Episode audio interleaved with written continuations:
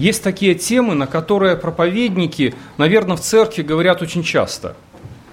Э, ну, например, о вере, об испытаниях, о страданиях, о спасении, о покаянии, об искуплении, э, вечеря – нам оставлена заповедь для того, чтобы каждый раз вспоминали об искуплении, которое Христос совершил э, за наши грехи. И вообще я считаю, что Евангелие, каждое воскресенье нужно проповедовать Евангелие, потому что это суть нашей веры. А есть, наверное, такие темы, на которые мы очень редко говорим. Э, не, не знаю по какой причине, может быть, считаем, что они второстепенные, они такие важные. А есть, наверное, такие темы, на которые, может быть, мы в церкви никогда вообще не говорили. И когда-то апостол Павел, когда прощался с пресвитерами в Эфесе, он сказал такие слова.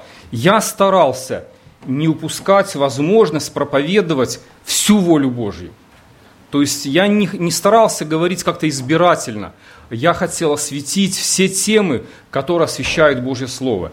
И сегодня э, мы тоже будем говорить на такую тему, на которую, мне кажется, мы вообще никогда не говорили.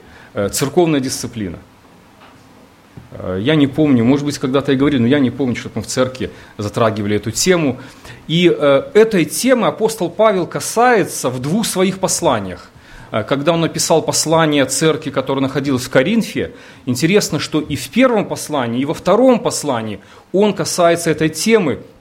И вы знаете, что мы с вами взялись изучать по воскресеньям именно второе послание Коринфянам. И я думаю, что если бы мы не взяли изучать это послание, то, возможно, еще долго мы бы тоже не касались этой темы. Но когда мы идем те, э, э, отрывок за отрывком, глава за главой, то мы будем именно касаться тех тем, э, которые открывает Библия. И в этом есть преимущество изучения, вот, например, какой-то книги, потому что не сам проповедник определяет тему – а он должен раскрыть ту тему, которую, которую Бог вложил в Божье Слово. И поэтому сегодня мы э, коснемся с вами этой темы. Тем более, что у нас э, сегодня будет э, и тоже членское собрание, связано с церковной дисциплиной, и мы должны иметь ну, библейскую мудрость и в этом вопросе. Посмотрите на первые несколько слайдов. Второе послание Коринфянам, первая глава, 23 стих. Апостол Павел говорит такие слова.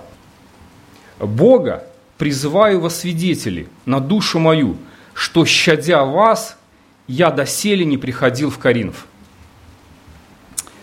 А, у апостола Павла были планы, он хотел прийти в Коринф. А, и долго не приходил. И он объясняет причину, по которой не приходил. И он говорит, щадя вас. То есть у, у меня были причины. А, я хотел прийти. И причина, по которой я еще не пришел, ну, я просто щадил вас. А, и когда он говорит «щадя вас», он напоминает ситуацию, э, в связи с чем было написано и первое послание. И посмотрите, как он э, говорит в первом послании, 1 э, Коринфянам, 4 глава, и объясняет, почему он еще не пришел. «Как я не иду к вам, то некоторые у вас возгордились, но я скоро приду к вам, если угодно будет Господу, и испытаю не слова возгордившихся, а силу. Чего вы хотите? С жезлом прийти к вам или с любовью и духом кротости? Э, поведение некоторых верующих возмущало апостола Павла. И, и он знал об этом. И он понимал, что недопустимо, чтобы в среде церкви были такие грехи, которые были в церкви Коринфа. И он хотел прийти, и он говорит, вы знаете, если я приду к вам, я приду с жезлом. А жезл – это средство наказания, это средство исправления. И поэтому апостол, апостол Павел, он хотел дать еще время. Он говорит, щадя вас. Он хотел дать еще время, чтобы церковь сама разобралась. Дать время на сознание греха, на покаяние. Почему? Потому что он не хотел приходить жезлом. Потому что он понимал, что если он придет в церковь, то к некоторым верующим ему придется применить, ну как мы сегодня говорим, церковную дисциплину, придется применить наказание, а ему этого очень не хотелось. Э, и интересно, что враги апостола Павла, они использовали это, э, ну, чтобы обвинить его в том, что он не любит церковь. Э, то, что он написал очень суровое послание, очень обличительное, и они все перевернули – а они сказали, посмотрите, он не любит вас. Если бы он вас любил, он бы вас не обличал, он не писал такое суровое послание, и, и он вообще не пришел, он забыл о вас. он, он не нужен, вы ему не нужны, и он равнодушен к вам. И, конечно же, это было больно апостолу Павлу, потому что тот человек, который любил церковь больше всех, и причина, по которой он еще не хотел приходить, э, была мотивирована любовью, враги все перевернули и обвинили его в том, что он не любит его. Э, и апостол Павел э, говорит, что если бы он пришел, то он пришел бы жезлом. Э, то пришлось бы некоторых возгордившихся наказать, применить им церковную дисциплину. Почему? Зачем в церкви нужна церковная дисциплина, когда ее нужно применять, для чего, какая цель, э, какую роль она должна выполнять. И дальше он разъясняет в этом послании о смысле и цели церковной дисциплины. Давайте посмотрим, как он об этом пишет. 2 Коринфянам, 2 глава, 5 стих. «Если же кто огорчил, то не меня огорчил, но частью, чтобы не сказать многих и всех вас. Э, очевидно, что в церкви был какой-то человек, может быть несколько, э, которые подняли бунт именно против апостола Павла, чтобы опорочить его имя, его учение, э, сказать, что он не истинный апостол. И, возможно, к этому человеку была применена церковная дисциплина, и он покаялся. Но апостол Павел говорит, что то огорчение, которое этот человек принес – он принес не, не только мне, он принес всей церкви. Это было огорчение для всей церкви. И таким образом апостол Павел хочет сказать, что грех одного человека может оказать влияние на всю церковь. И на самом деле, если мы э, посмотрим дальше второе послание, то мы увидим, что этот человек, который поднял мятеж против апостола Павла, он действительно повлиял на всю церковь.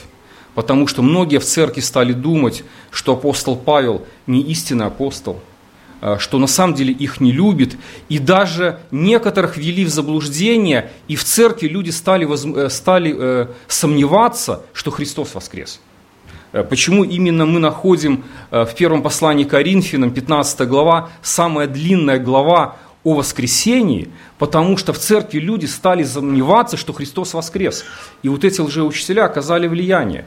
И поэтому апостол Павел говорит, это не просто вот я лично огорчился, они оказали влияние на всю церковь. И поэтому первое, что говорит Павел, что грех одного человека, он может оказать влияние на всю церковь. И так как в первом послании Коринфянам э, там тоже есть ситуация, с которой разбирается апостол Павел, э, нам, мне кажется, что нужно прочитать эту главу, и она также э, больше объяснит нам о смысле церковной дисциплины. В первом послании Коринфянам приводится один случай, который был известен Павлу, и он уделяет этому целую главу. У меня нету слайда, ну поэтому если у вас есть Библия, давайте откроем. Это первое послание Коринфянам, первое послание Коринфянам,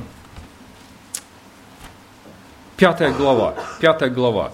Здесь приводится такой конкретный случай, который был в церкви и с которым разбирается апостол Павел. Давайте прочитаем. Пятая глава, первых шесть стихов. «Есть верный слух, что у вас появилось блудодеяние, и притом такое блудодеяние, какого не слышно даже у язычников, что некто вместо жены имеет жену отца своего. И вы возгордились вместо того, чтобы лучше плакать, дабы изъят был из среды вас, сделавший такое дело. А я, отсутствуя телом, но присутствуя у вас духом, уже решил, как бы находясь у вас, сделавшего такое дело в собрании вашем, во имя Господа нашего Иисуса Христа, обще с моим духом, силою Господа нашего Иисуса Христа, предать сатане во измождение плоти, чтобы дух был спасен в день Господа нашего Иисуса Христа нечем вам хвалиться. Разве вы не знаете, что малая закваска квасит все тесто? А, до апостола Павла дошел такой слух, что в церкви был такой грех, который был даже ну, таким возмущением даже среди язычников. А, кто-то, э, член церкви, верующий, имел сексуальную связь со своей мачехой. И это было запрещено иудейским законом, и апостол Павел даже говорит, что даже в той среде у язычников это считался ну, такой очень вопиющий грех, очень сильное блудодеяние. И э, апостол Павел говорит, что этот человек имеет жену отца своего. И вот э, слово «имеет», глагол, который стоит в настоящем действии, означает, что это была не просто какая-то вот случайная связь или какая-то короткая связь, а это говорит о том, что этот грех имел продолжительное действие. И даже до сего момента, когда Павел писал письмо, этот грех продолжал существовать. То есть э, эта связь была постоянная, это было открыто, все в церкви об этом знали, и этот человек, это не просто был такой, знаете, как иногда ну, упал человек в каком-то грехе. Нет, это был постоянный грех. И апостол Павел был очень сильно расстроен и очень сильно возмущен. И обратите внимание, чем он был расстроен и чем он был возмущен. Во-первых, он был расстроен самим грехом. И он говорит церкви, «Э, да лучше вы бы плакали, зная об этом. И вот слово «плакать», это, знаете, такое слово используется, когда вот э, мы кого-то хороним. Сильная скорбь, сильный плач. И он говорит, когда в среде церкви есть какие-то вопиющие грехи, церковь должна плакать об этом. И второе, что его возмущало, это то, что церковь, она ничего не делала. Она приняла это как должное, и они не принимали никаких мер. И это еще больше расстраивало апостола Павла. Он говорит, вы возгордились.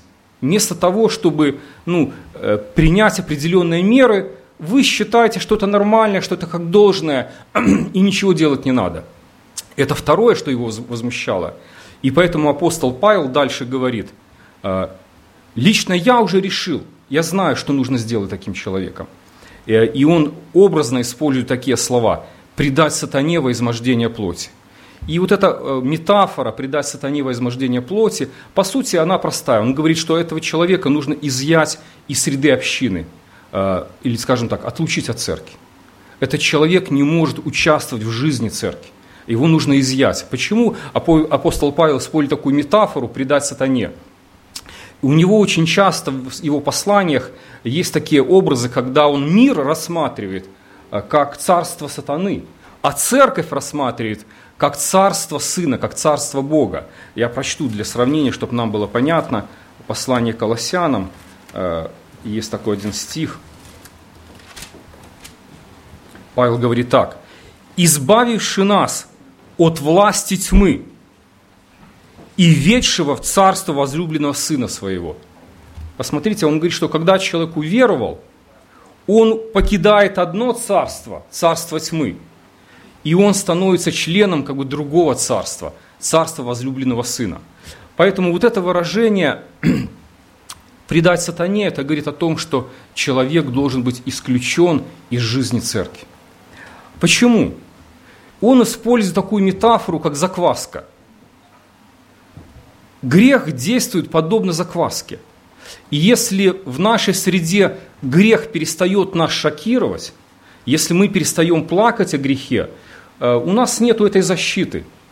Э, и тогда грех начинает действовать подобно закваске. Как действует закваска? Ну, объяснять не надо, особенно женщинам понятно, что закваска, она бродит, и в данной ситуации э, закваска использована, эта метафора, показать как средство влияния и средство пагубного влияния. Закваска бродит, она портит, и она распространяется дальше. И в этом отношении тесто – это поместная церковь, церковь Коринфа. Этот человек, который ходил в церковь и который имел связь с мачехой, это была вот эта малая закваска. И Павел говорит, что если не решить эту проблему, если этот человек не покается, если он не оставит грех, он будет закваской. И эта закваска, она будет распространяться все дальше и дальше. Ну, можно было привести и много других аналогий, сравнений. Например, э, разве вы не знаете, как одно гнилое яблоко может испортить всю бочку с яблоками? та же идея. Поэтому э, первая причина, по которой Павел говорит, что э, нужно каким-то образом воздействовать теми средствами, которые дает Бог, чтобы привести человека к сокрушению и к покаянию. Если этого не будет, закваска, она начнет оказывать влияние. Э, дальше, например, 11 стих, посмотрите, он приводит некоторые такие ну, примеры грехов он говорит в 11 стихе. «Но я писал вам не сообщаться с теми, кто называется братом, остается блудником, лихаимцем, идолослужителем, злоречивым или пьяницей, или хищником. С таким даже не есть вместе». И дальше он говорит последний стих. «Извергните развращенного из среды, из среды вашей». Э, ну, если, например, ну, не знаю, молодые люди, если ваши друзья, с которыми вы общаетесь постоянно, они выпивают – и кто-то употребляет наркотики, И если вы постоянно будете с ними общаться, большая вероятность, что вы начнете выпивать, употреблять наркотики. Э, в другом месте апостол Павел говорит, не обманывайтесь, худые сообщества развращают э, добрые нравы. И, и, это, это, и это вопрос влияния. На самом деле, если мои друзья все выпивают, все пьют, очень большая опасность есть, что я тоже начну э, выпивать, как и они. Например, здесь говорится «злоречивый». Если я постоянно общаюсь с человеком, который, который злоречивый, я могу не заметить, как я сам стану таким – я с таким же цинизмом буду относиться к другим людям, с таким же недоверием, с таким же осуждением. Почему? Потому что это закваска. И некоторые грехи, скажем так, они чем-то похожи на распространение некоторых болезней, которые передаются вирусным путем. Или если, например, мы говорим, что у человека грипп, то врач советует принять меры безопасности. Почему? Потому что можно заразиться этим вирусом. И Павел говорит, что точно, точно самое и с какими-то постоянными вопиющими грехами. Если постоянно общаться с таким человеком, э, ты можешь сам, э, эта закваска может оказать влияние. Э, ну, например, взять там грех пьянства. И я знаю, что и в нашей церкви есть люди, которые до уверования очень сильно выпивали. Можно сказать, что были зависимы, это был их проблема всей семьи. Когда они пришли к вере в Иисуса Христа, Бог освободил. Но когда, например, мы перестаем, нас грех перестает шокировать, э, такие люди, знаете, как могут думать, смотря на других, например, членов церкви, которые там пьют, да, они могут думать, ну я веч- вечером потихоньку там в чай как бы, а чего, вот холодно, а что здесь такого? Я ж по чуть-чуть, а потом Библия ж не запрещает, а потом же я ж знаю свою норму, и, и мы начинаем, а потом мы говорим, а я ж не такой злостный, как вот там другие. И это и есть суть закваски. Это и есть возможность, когда человек говорит, ну а что, Бог вон, вон к тому и благословляет, и, и церковь, и не Бог ничего ему не говорят. И это, это пример того, когда апостол Павел говорит на первую причину, почему нужно так поступать. И поэтому э, церковную дисциплину применяют не к тому человеку, который, знаете, споткнулся, упал – он, он согрешил, он кается, он борется, и его сердце желает праведности и святости. Не к такому человеку, а к такому, который постоянно упорствует во грехе, постоянно. И не желает каяться, и не желает э, оставлять свой грех. Ну, мы должны понять, э, в чем смысл. Второе, э, давайте посмотрим на следующее, да, на следующий стих, на шестой. Павел говорит так, для такого довольно всего наказания от многих. Он говорит, что церковная дисциплина – это наказание. И это факт, это наказание. Но Павел хочет сказать, что в данной ситуации это есть проявление любви к этому человеку. Проявление любви. Э, я почему-то вспоминаю вот свое детство, не помню в каком возрасте, но первый раз, когда меня отец отвел к зубному врачу – вот, вот я, почему-то это у меня запечатлилось. Я, у меня никогда не болели зубы, я не знал, что это такое. И вот первый раз меня отец привел э, к зубному врачу, посадили в кресло, и вдруг в какой-то момент я стал испытывать сильную боль. Врач стала говорить отцу, держи его за руки, чтобы он не вырывался. И вот в моем детском умишке я никак не мог соединить, понять, как человек, который меня любит, отец, как он может причинять мне боль. Вот тогда я никак не мог этого понять. И мне кажется, что и сегодня мы порой размышляем о Боге вот таким детским умом, когда Бог берет в руки ну, розгу, чтобы нас, как своих детей, э, наказывать, дисциплинировать для нашего блага, для нашего исправления, многие верующие начинают по-детски размышлять о Боге. Он меня не любит, он меня забыл, и я думаю, что когда э, э, Павел писал послание э, к евреям, когда пришли в жизнь страдания, трудности, очень многие верующие так и воспринимали о Боге, и поэтому ему пришлось написать такие слова. «Ибо Господь, кого любит, того наказывает. Бьет же всякого сына, которого принимает».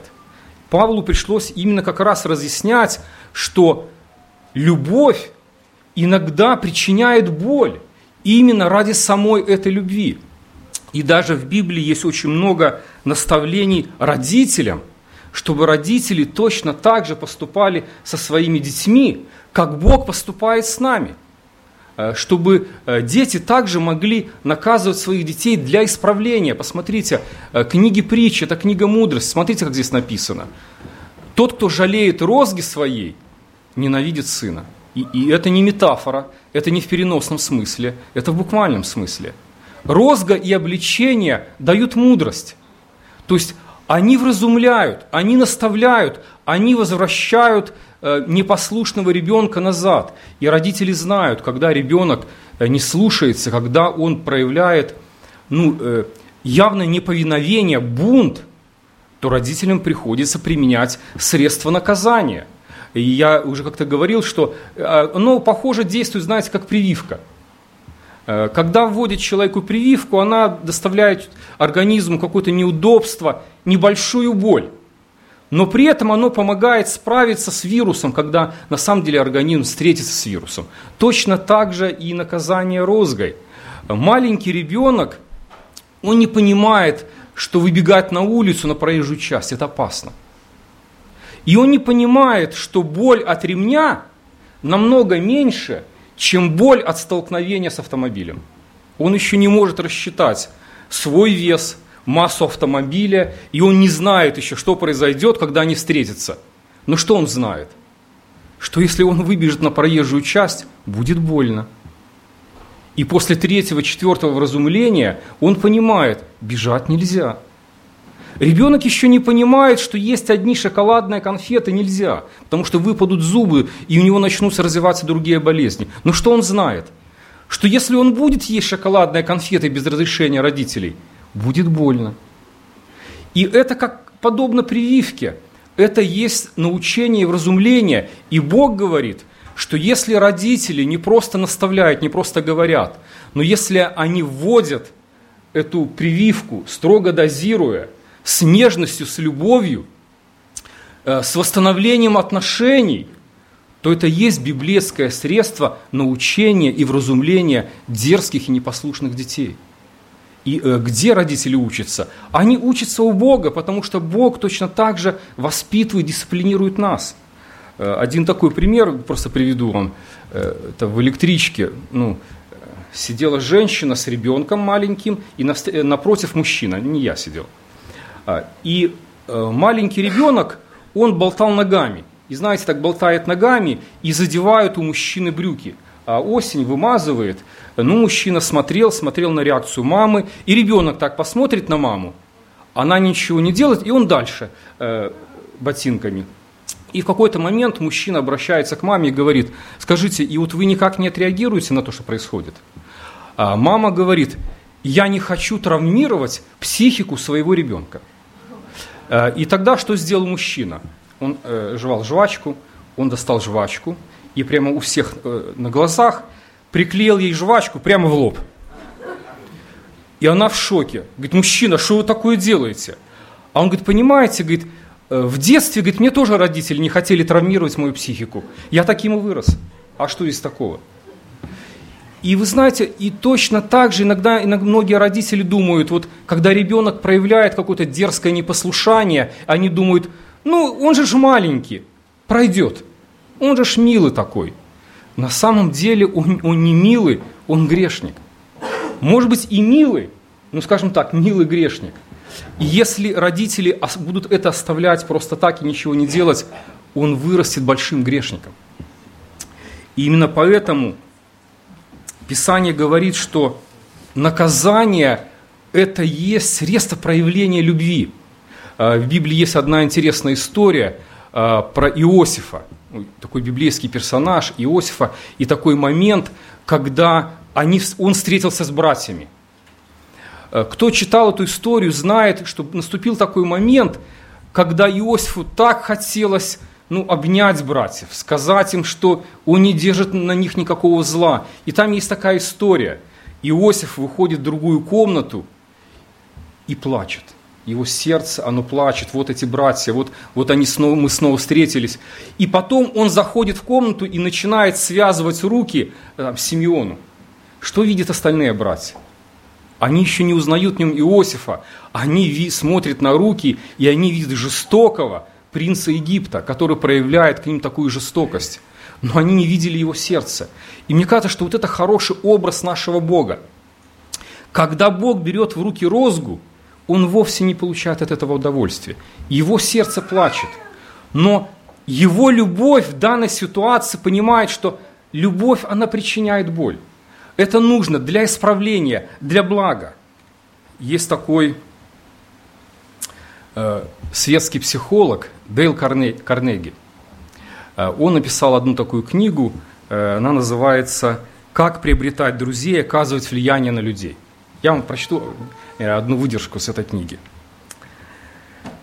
Обличение опасно, ибо оно ранит драгоценное для человека чувство собственного достоинства, наносит удар его собственной значимости и возбуждает в нем чувство обиды и негодования. Обличение может стать причиной взрыва в пороховом погребе гордости. Поэтому в мире существует лишь один способ оказать влияние на другого человека. Это говорить ему то, что он хотел бы услышать. Вот это мнение светского психолога. И на самом деле э, мир этому учит. И поэтому сегодня у людей возникает такое мнение, что когда кто-то применяет средства наказания и причиняет боль, люди воспринимают это как не любовь. Это ж не любовь. Но Библия однозначно, она говорит о том, что Грешника нужно огорчать. И это может огорчение, оно вызывает боль, но впоследствии, когда человек раскаивается, это приносит радость. Это совершенно э, другое представление. И э, третье, цель, какая же цель церковной дисциплины?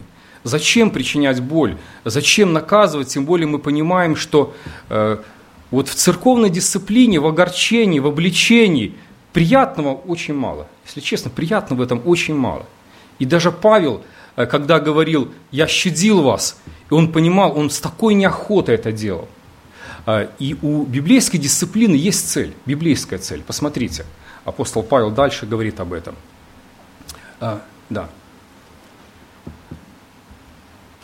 Так что вам лучше уже простить его и утешить, дабы он не был поглощен чрезмерной печалью. И потому прошу вас оказать ему любовь. А кого вы в чем прощаете, того и я.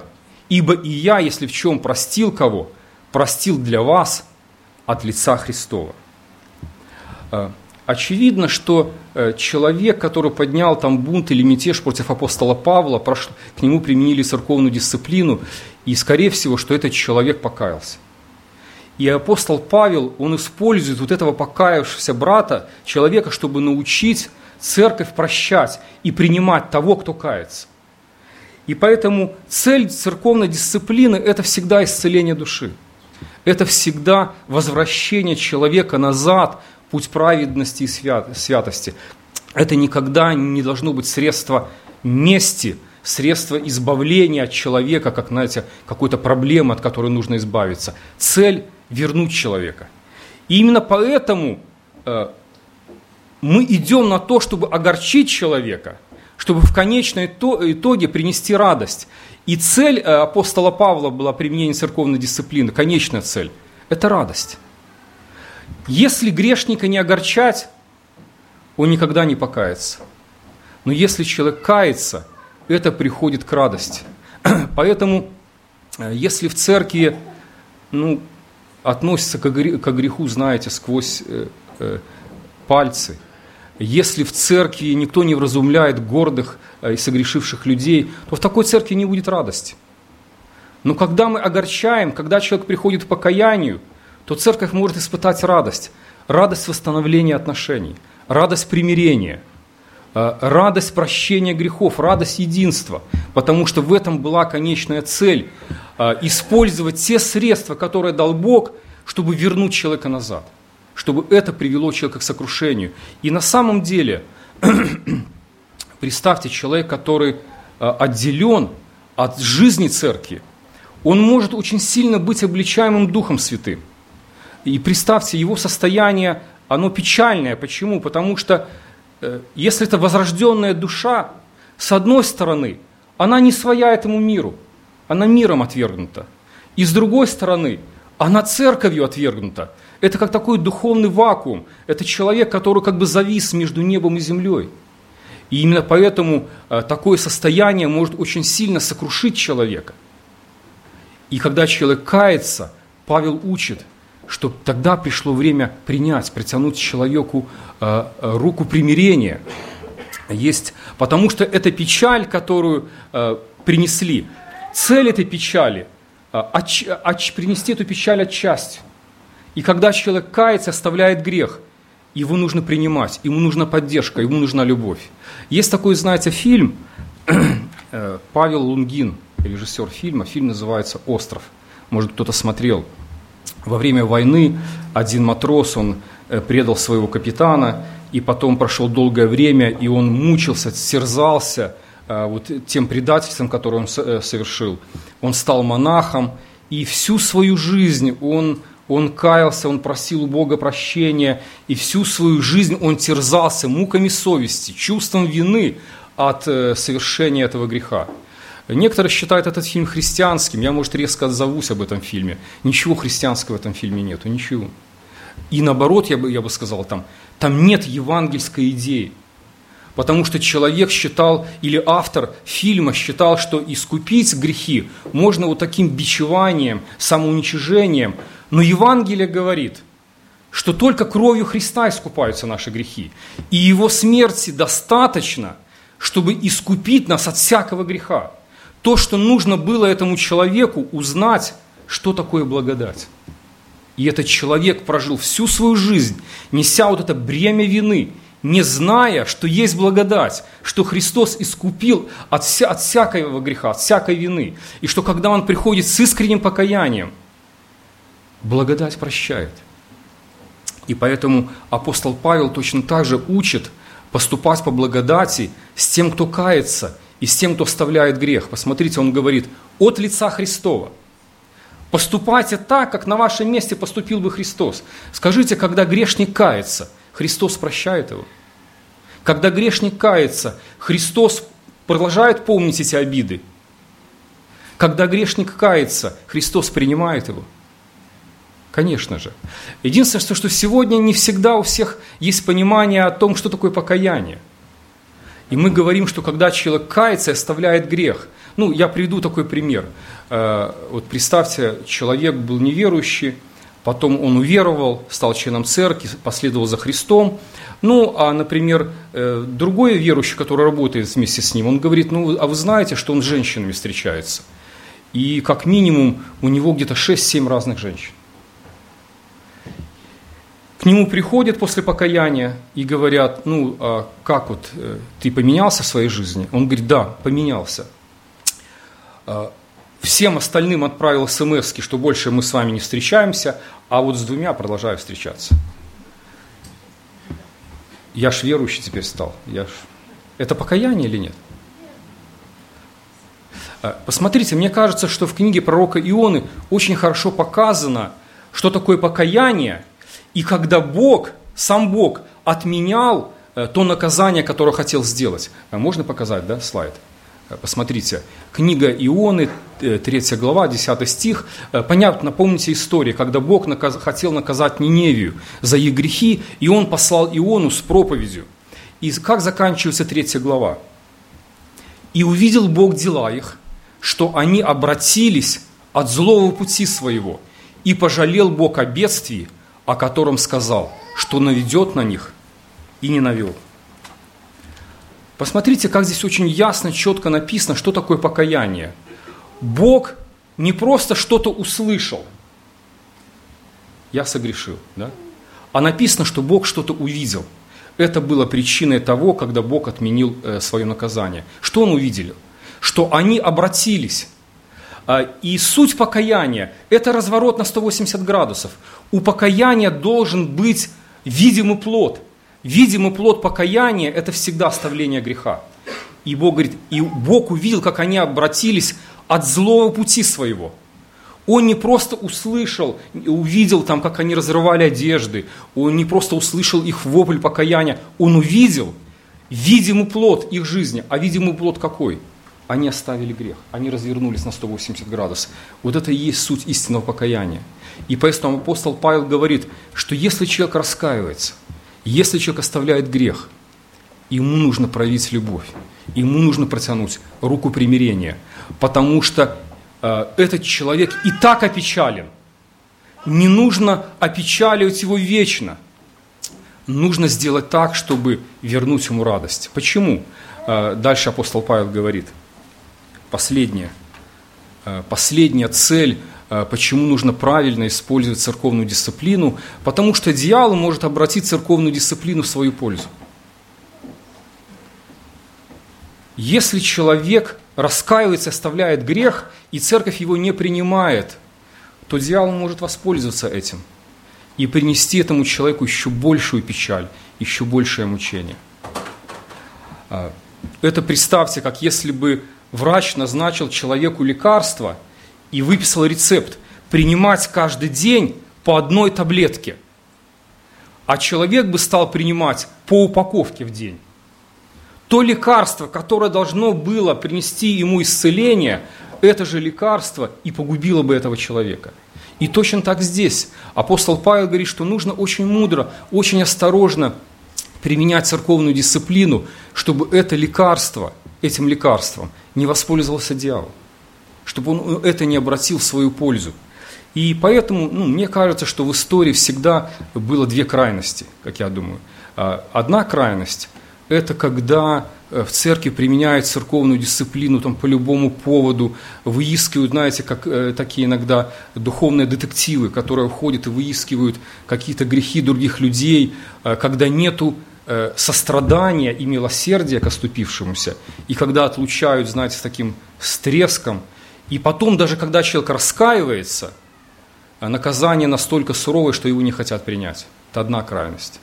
Вторая крайность – это когда ну, люди а, а, очень сильно жалостливы, и они против вообще церковной дисциплины. А у них точно такое мировоззрение, как у Дэвида Карнеги. Ну, зачем проявлять церковную дисциплину? Он же обидится – он же может так обидеться, уйти из церкви. Давайте лучше проявим к нему любовь, терпение. И, и это может быть второй крайностью. И поэтому, на мой взгляд, э, в этом вопросе нужна мудрость. Э, в этом, к этому вопросу нужно подходить осторожно. Э, потому что церковную дисциплину, я считаю, что нужно применять в каких-то особых случаях. И я уже говорил, что когда есть явно дерзкий грех, когда человек не хочет раскаиваться, и когда все другие средства были использованы. Это, как знаете, с больным зубом. Любой врач вам скажет, что зуб нужно лечить до того момента, пока еще можно лечить. И только когда уже невозможно лечить, вам врач скажет, его нужно удалять.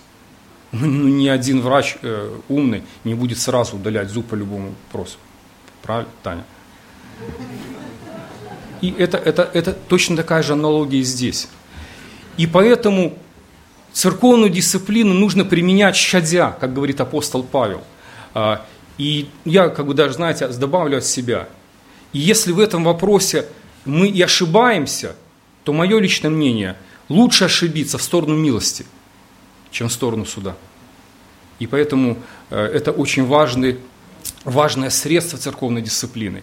И вспомните известный псалом, псалом, который любят многие, утешающий псалом, 22 Псалом о нашем пастыре. Там есть такие слова.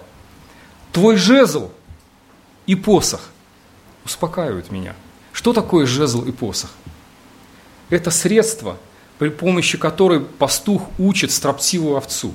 И посмотрите, этот псалом написан с точки зрения овцы. Вот овца рассуждает. И мудрая овца, она что говорит? Твой жезл и посох, они меня успокаивают. И вы знаете, что когда человеку применяют церковную дисциплину, конечно же, по-разному человек может отреагировать. Одни еще больше ожесточаются, еще больше обижаются. Но разумная овца, она воспринимает это как Божью любовь. И Павел говорит, твой жезл и посох, они успокаивают меня. А она вразумляется. И вот так правильно должна поступить именно э, мудрая овца – которая в этом должна видеть то средство и любовь доброго пастыря, который ведет на злачной э, пажити, и он знает, какие средства нужно применить в той или другой ситуации. Э, апостол Павел э, в книге Откровения Иоанн говорит такие слова.